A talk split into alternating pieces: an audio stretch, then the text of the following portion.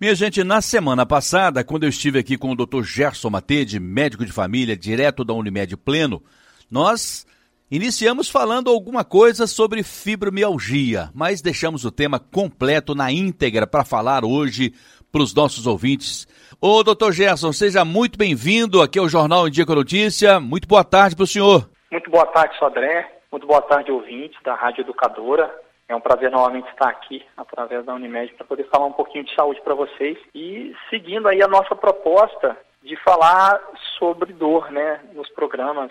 É, a dor, essa experiência desagradável, sensitiva e psicológica do ser humano, como nós definimos no último programa. E como você colocou muito bem, Sodré, a pergunta sobre a fibromialgia no último programa, era natural que, que os ouvintes despertassem a curiosidade. Achamos, por isso, importante falar sobre esse tema hoje, que é um tema extremamente prevalente, sim. Então, acredito que muitas pessoas vão, de alguma forma, receber alguma informação que pode se enquadrar no seu dia a dia. Parafraseando aqui o Orlandismo Silva, nosso colunista social. Então, a perguntinha, doutor Gerson: o que é fibromialgia?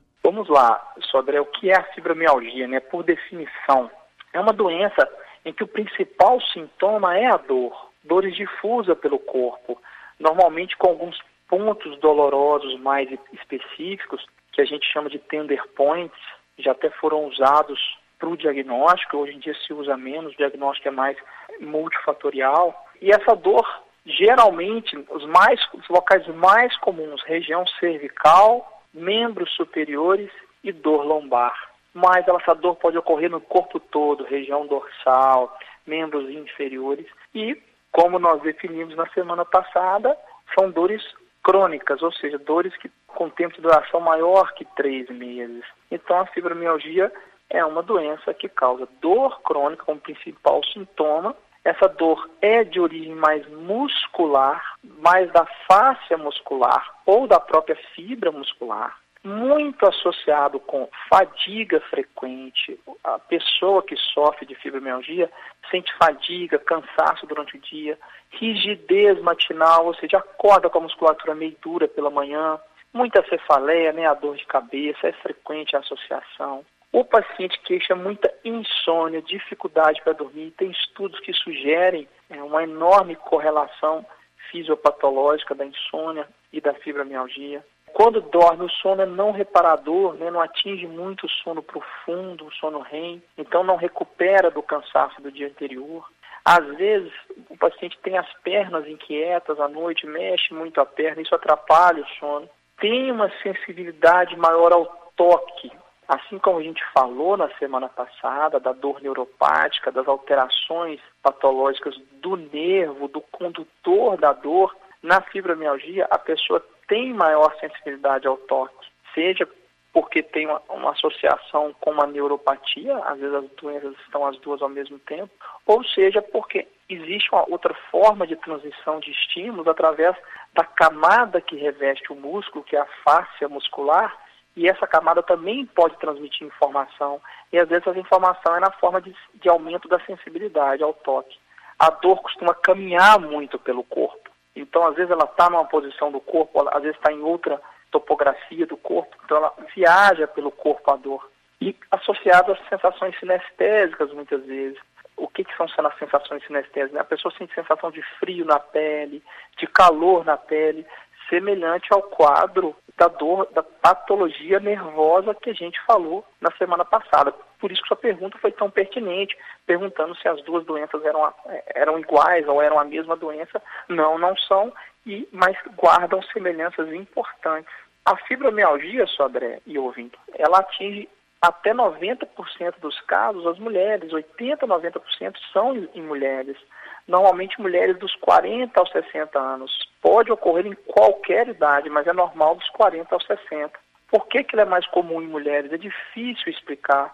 Pode ser por falha diagnóstica nos homens? Pode. Às vezes alguns homens estão com quadro de fibromialgia e não chegam a ser diagnosticados. Pode ser por uma maior sobrecarga de algumas atividades da mulher no decorrer do dia a dia, com a jornada de trabalho dobrada. Pode, mas é difícil a gente explicar e chegar a uma conclusão. O que a gente sabe é que até 5% das pessoas que buscam um consultório médico, de clínica médica, de medicina, de família, têm um diagnóstico ou sintomas da fibromialgia. Se nós formos para o consultório especializado, do especialista reumatológico, do reumatologista, a fibromialgia vai ser responsável por 10 a 15% das consultas das pessoas que procuram um reumatologista para se consultarem. Então, tem uma prevalência alta na população, né? Na população geral, acredita-se que é no mínimo 1% da população atingida, né? Só que nem todo mundo busca o médico. Essa é a doença, sabe, Sodré? É uma doença que tem características multifatoriais, que tem características difíceis, às vezes, de serem detalhadas pelo paciente. Às vezes gera alteração cognitiva, alteração de raciocínio, de memória, altera a psique do indivíduo, altera ele psicologicamente. Por quê? Porque a dor é uma experiência desagradável que consome muita energia do cérebro. O foco do cérebro fica na dor. Então eu tenho dificuldade de focar em outras coisas. A dor me incomodando é, frequentemente, eu começo a parar de ter foco naquilo que tem a ver com outras nuances do dia a dia, o trabalho, a memória porque eu estava fazendo. E aí, às vezes, algumas pessoas têm esse questionamento se a fibromialgia ela é psicológica, se ela realmente existe. Olha, a emoção, ela é modela modeladora de dor. Nós falamos isso na, no último programa. Então, tem sim uma piora pelo meu quadro emocional e psicológico, piorando a dor e a dor piorando o psicológico, um sustentando o outro. E é claro que ela existe, a dor é real. E é fundamental que as pessoas que estão ao redor entendam isso e interpretam isso. Eu estou conversando direto da Unimed Pleno com o Dr. Gerson Matede, nesse quadro que foi batizado Saúde no Ar. Pode-se definir, Dr. Gerson, as causas da fibromialgia? Sodré, é, é uma doença multifatorial. São várias causas que podem é, determinar o aparecimento da fibromialgia. É difícil a gente determinar o porquê, né? É uma doença idiopática, a gente não sabe afirmar 100% da onde que ela vem. Na pessoa com fibromialgia, ela percebe mais a dor e menos o relaxamento. Então, quando eu deito, eu não sinto tanto o relaxamento, o prazer do descanso e sinto mais a dor, o travamento muscular. É um exemplo razoável da gente pensar quando a gente segura um objeto leve, por exemplo, uma caneta, com o braço esticado por um período longo, aquela caneta que é um objeto leve, ela vai ficando mais pesada com o tempo, porque eu estou com a mão parada, com o músculo parado, contraindo na mesma posição por um período prolongado. Esse músculo vai ficando fadigado, vai ficando dolorido? Porque ele está contraído há muito tempo. Na fibromialgia é comum o músculo persistir com contração, o estresse, a ansiedade, o humor deprimido, a insônia, né, que é a falta de descanso, tudo isso pode aumentar o nosso tônus muscular pelo corpo. O tônus, ele é natural, ele é fisiológico. Toda pessoa tem uma certa contração muscular, senão nós teríamos uma gelatina no chão, né? A gente fica sentado ou em pé porque tem musculatura sustentando a gente, mesmo sem a gente pensar para fazer isso, é automático. Quando o estresse aumenta, quando a ansiedade, o humor deprimido, a insônia gera aumento desse tônus, eu gero uma contratura muscular prolongada. O músculo fica contraído, a fibra dele fica contraída e não relaxa. E isso gera um processo inflamatório local, uma falta de oxigenação local, uma isquemia, e aí gera dor. E aí a face que envolve o músculo pode transmitir essa dor adiante para outros músculos, para os tendões, gerando uma dor que às vezes inicialmente era num ponto e vai passando para vários outros, né? E essa fadiga constante em função da insônia gera contratura frequente, é, gera ausência de descanso cerebral, o cérebro fica cansado, então ele fica mais sensível à dor. Tem influência genética? Né? Essa é outra pergunta comum. Não se tem uma comprovação dessa transmissão genética, mas é fato que filhos de pessoas com fibromialgia têm uma maior incidência de fibromialgia do que a população geral, seja por questões genéticas, seja por questões do ambiente. O mesmo ambiente que favoreceu para que um dos pais desenvolvesse fibromialgia pode favorecer para que um dos filhos desenvolva. É o contexto, a criação, o ambiente. Um outro fator que influencia muito, Sodré, é o frio. períodos de frio como o nosso inverno atual, apesar do inverno de Ubá no seu inverno rigoroso, mas o frio matinal tende a aumentar a rigidez, ele aumenta a dor em geral, dor muscular, as dores articulares de outras doenças, sempre tendem a piorar nesse período. Inclusive, Sodré, pessoas que têm outras doenças reumatológicas ou não, por exemplo, artrite reumatoide, lúpus ou a própria neuropatia que nós falamos na semana passada, elas têm uma maior incidência, sim, de fibromialgia. São quadros que podem estar associados, um levando ao outro. O senhor, Dr. Gerson, associou o frio à fibromialgia. Isso significa, então, que mais uma vez a gente volta naquele tema. Quem faz exercícios físicos regularmente quem alonga a musculatura corre o risco de ser mais feliz no que tange a essa doença. Sem sombra de dúvida, Sodré. Inclusive, cientificamente comprovado, o exercício físico é o melhor tratamento existente, direcionado individualmente para cada pessoa de acordo com a intensidade, a modalidade daquela pessoa, que aquela pessoa suporta ou que aquela pessoa prefere, o exercício físico é o melhor tratamento para a fibromialgia. Ele vai produzir fatores de relaxamento, fatores anti-inflamatórios, melhora da capacidade muscular, então aquela musculatura passa a suportar um esforço maior sem sentir dor. Então é sem dúvida o melhor tratamento existente, sim, Sodré. Não existe dúvida quanto a isso. É óbvio que o apoio, o suporte da família, dos profissionais de saúde é fundamental. Então, como eu posso dar suporte para alguém que tem fibromialgia? É o mesmo suporte que você dá para qualquer doença, acreditando na pessoa, no que ela está sentindo, porque a dor é subjetiva, não tem como eu mensurar a dor do outro. Então, respeitar, ter empatia, se colocar no lugar do outro, dar suporte e apoio e não julgamento. Isso ajuda muito. Tanto que a abordagem do tratamento da fibromialgia ela é multi, multidimensional. O que a gente sempre fala no programa, a primeira coisa é informação. Informação é o que mais salva a vida, é o que mais diminui o adoecimento. Por quê? A pessoa bem informada, ela vai interpretar melhor o sintoma que ela está tendo. Ela vai aprender a conviver e valorizar ou não aquela dor que ela está sentindo. Então ela vai acabar aprendendo a lidar com ela e parando de valorizar tanto a dor como valorizava, ou descobrindo estratégias que reduzem a dor. O profissional de educação física orientando um bom exercício, a terapia cognitivo-comportamental com a psicologia pode ajudar muito, a cinesioterapia, as fisioterapias gerais ajudam demais. E também existem algumas terapias farmacológicas que podem ser eficazes, sim. Quando eu trato a depressão, quando eu trato outras doenças associadas, vai ajudar muito. Ou doenças que reduzem a propagação da dor semelhante àquelas que a gente usa na neuropatia, que nós conversamos na semana passada. São medicamentos que podem surtir efeito também. Eu estou conversando direto da Unimed Pleno com o Dr. Gerson Matede, médico de família, com o nosso Saúde no Ar. Doutor Gerson, quer dizer então que as dores acontecem muito mais nos músculos e não nos nervos, conforme a gente costuma pensar. Nós que não entendemos desse assunto, imaginamos que as dores estão acontecendo nos, nos nervos, mas na verdade são nos músculos. Exato, Sodré, no caso da fibromialgia em especial, sim, nos, nos músculos e tendões, né? Por princípio, é uma doença que não tem dores articulares. Então, o músculo, ele tem muita inervação para conduzir dor.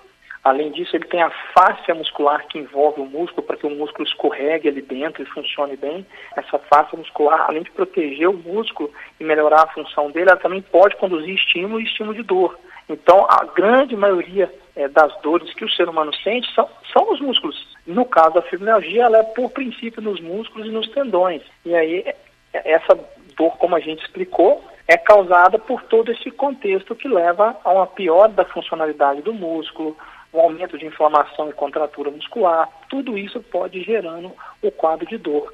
Por isso, Sodré, a gente falou do exercício físico, da sua importância, a gente não pode deixar de falar da perda de peso. A obesidade piora a sobrecarga sobre o músculo. E, normalmente a obesidade está associada ao sedentarismo. Então o exercício físico tende a levar a uma redução de inflamação e uma redução do peso. E o sedentarismo, o aumento de peso, ele piora o sono, ele piora a autoestima.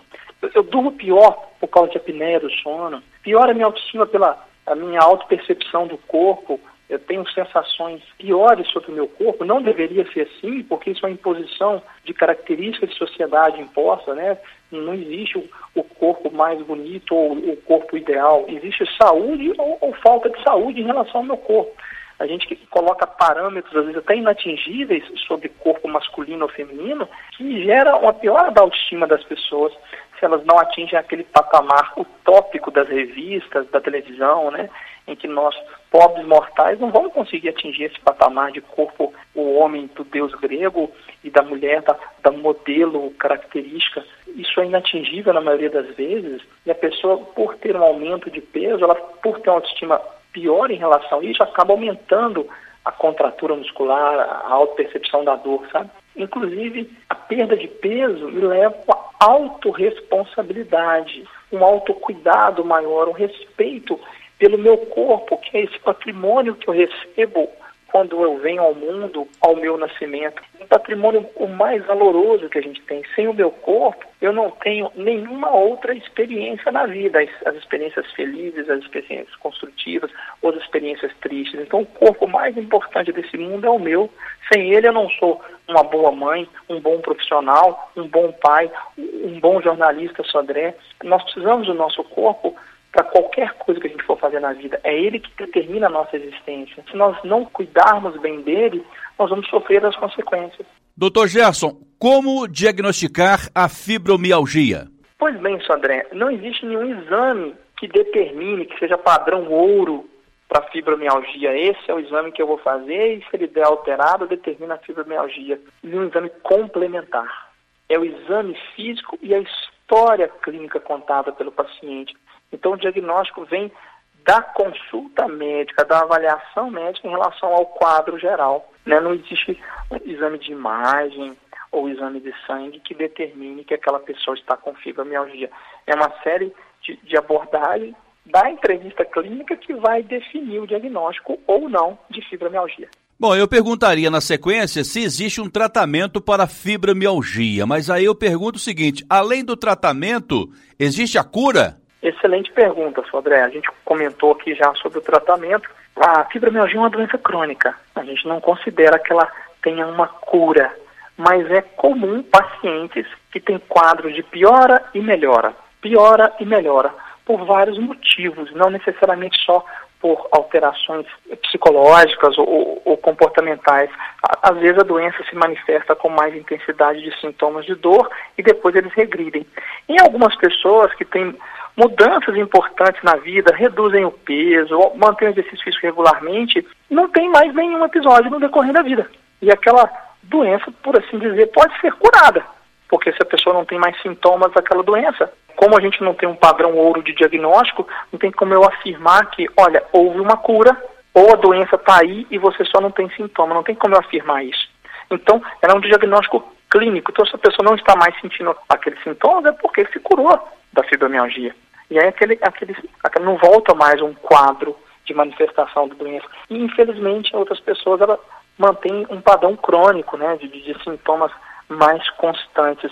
Mas normalmente esses sintomas eles vêm em episódios de salvas, eles vêm mais intensos e depois regridem. Então, a princípio, em algumas pessoas poderia curar pela mudança completa de padrão, perda de peso, exercício físico, por resposta à medicação. Em outras, se torna uma doença crônica. É, e não vamos ficar pensando que toda dor que você está sentindo é fibromialgia. Tem que passar por um diagnóstico médico para depois certificar se realmente é. Não é, doutor Gerson? Exatamente, Sodré. A dor, ela é uma defesa do ser humano, ela existe em todo ser humano, né? Então, assim, todos nós vamos experimentar, experimentar sensações de dor, de dores diversas no decorrer da vida. E se eu tenho aquele padrão persistente, aquele padrão crônico mais específico, que eu estou achando que me enquadram na fibromialgia, buscar o atendimento médico para que, que, o diagnóstico seja feito de uma forma mais correta, usando os padrões de diagnóstico que a gente tem hoje em dia, que são complexos, não são tão simples. É óbvio que na nossa entrevista não seria o suficiente para abordar em toda a sua extensão o tema. Então, na dúvida, buscar, buscar o médico, sim, o profissional adequado para poder avaliar. Eu conversei no Jornal em Dia com Notícia com o Dr. Gerson Matede, médico de família, direto da Unimed Pleno Ubar. Dr. Gerson, muito obrigado pela sua presença e também pela sua participação. Uma boa tarde e um bom final de semana para o senhor. Sodré, eu que agradeço, agradeço aos ouvintes, espero que a gente possa ter contribuído de alguma forma para a população de Ubar, seja a população que está nos ouvindo agora, seja aquela população que depende do corpo para trabalhar e que a fibromialgia atrapalha aí nas nossas fábricas, nas nossas indústrias, ou no nosso dia a dia de diversão, de lazer. Então espero que a gente possa ter cumprido de alguma forma e agradeço mais uma vez a oportunidade de participar com você.